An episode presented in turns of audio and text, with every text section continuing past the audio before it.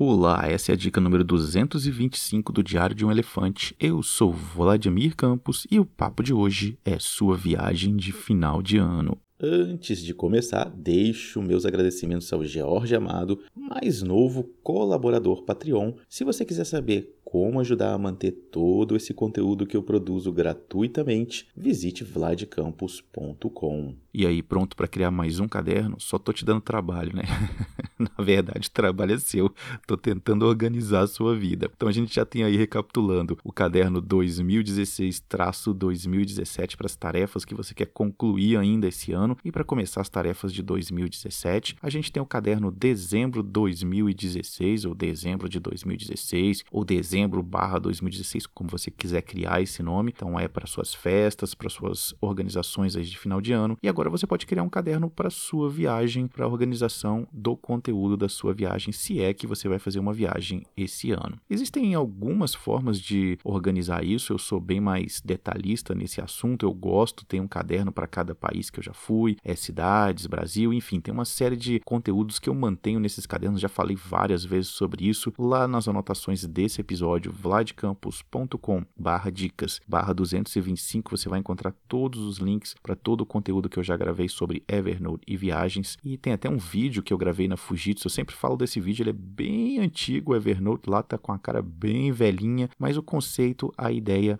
é a mesma. O que mudou daquela época para cá é que a gente tem aí hoje todos esses aplicativos que permitem que você faça o check-in do seu aéreo, é, check-in do hotel, enfim, tem uma série de aplicativos que facilitam a nossa vida. A gente organiza tudo isso no telefone, chega ali no aeroporto, mostra, o cara escaneia o código de barras e a vida segue tranquilamente. Você não necessariamente precisa do Evernote para fazer esse tipo de organização. Mas ainda assim, eu recomendo que você mantenha no aplicativo todas as confirmações que você recebeu por e-mail. Então, a confirmação do hotel, a confirmação do aéreo, tudo que você tem que diz respeito àquela viagem, aqueles roteiros, aquelas ideias que você clipou via web clipper, mantenha tudo dentro de um caderno. No caso, no meu caso, como eu disse, eu tenho cadernos específicos, mas vou dar a dica aqui do Alexandre, Alexandre Costa. Você vai encontrar inclusive um vídeo é, sobre o qual ele mencionou esse assunto, tá lá nas anotações do podcast também. Ele divide da, de uma forma diferente os cadernos de viagem. Ele tem um pacotão aí, um caderno chamado Viagem, se eu não me engano, onde estão todas as viagens dele. É um arquivão, um gavetão. E ele mantém um caderno específico para cada viagem que vai acontecer. Então, no caso do final de ano novo, ele, digamos, seria férias de janeiro ou férias de fevereiro, enfim. Ele teria esse caderno, ele anotaria, teria tudo isso que eu acabei de mencionar aqui e muito mais informações dentro do caderno. E aí, depois, quando acabar essa viagem, quando acabar esse projeto, ele vai colocar uma etiqueta em todas as notas, seleciona todas as notas. Se você não sabe como fazer, dê uma olhada lá nas anotações. Tem vídeo sobre isso lá no canal no YouTube, é youtube.com/vladcampos. E aí ele seleciona tudo, coloca uma mesma etiqueta em todas essas notas e essa etiqueta tem um nome, o mesmo nome que o caderno tinha. No caso, digamos, férias de janeiro de 2016. Ops, 2017, férias de janeiro de 2017, digamos. E aí ele move todas essas, esses, esses, essas notas para o caderno, o pacotão lá, né, o, o, o gavetão dele de viagens. E assim no futuro, se ele precisar procurar alguma coisa, ele procura pelas etiquetas. Mas seja como você preferir organizar, o importante é ter esse caderno que é o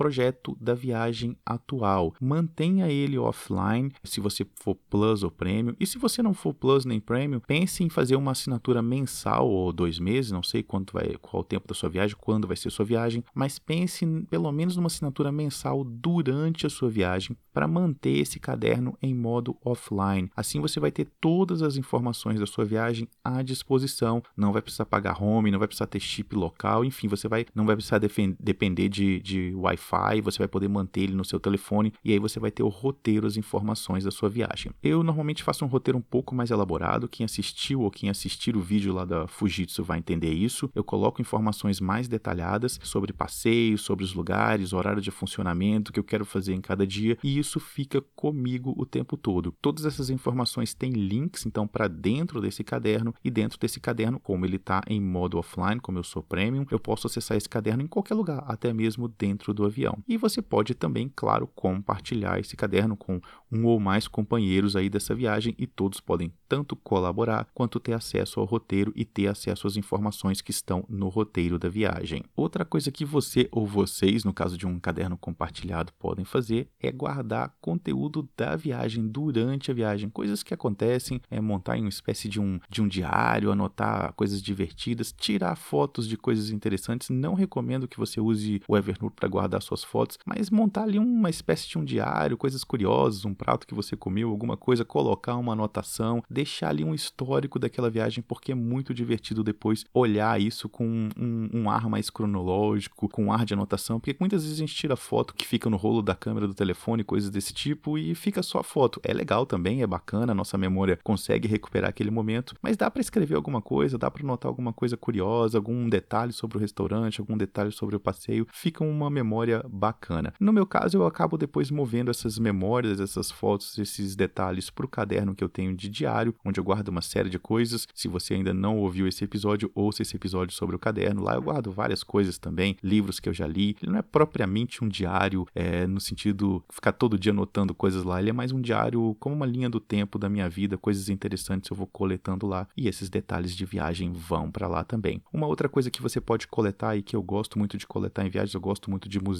é fotografar algumas coisas que te interessam, quadros que você gostou ou aquele, aquelas anotações que ficam do lado desses quadros, dessas estátuas ou de qualquer coisa que você achou interessante ao longo da sua viagem. Você pode tirar foto do objeto e logo em seguida tirar foto da explicação que fica ao lado. Assim você vai ter todo esse conteúdo guardado. Eu também depois movo isso para o meu caderno diário, que vai montando esse histórico, essa linha do tempo das coisas que eu fiz. Enfim, as possibilidades são ilimitadas. Eu comecei a usar o Evernote justamente para isso. Então tem muito conteúdo lá no site. Você vai encontrar alguns links em vladcampus.com/dicas/225. Recomendo que você dê uma passadinha lá. E lembrando que este conteúdo e tudo que eu produzo existe graças à colaboração de pessoas como você. Para saber como ajudar, vladcampus.com/mais. Um grande abraço e até o próximo episódio.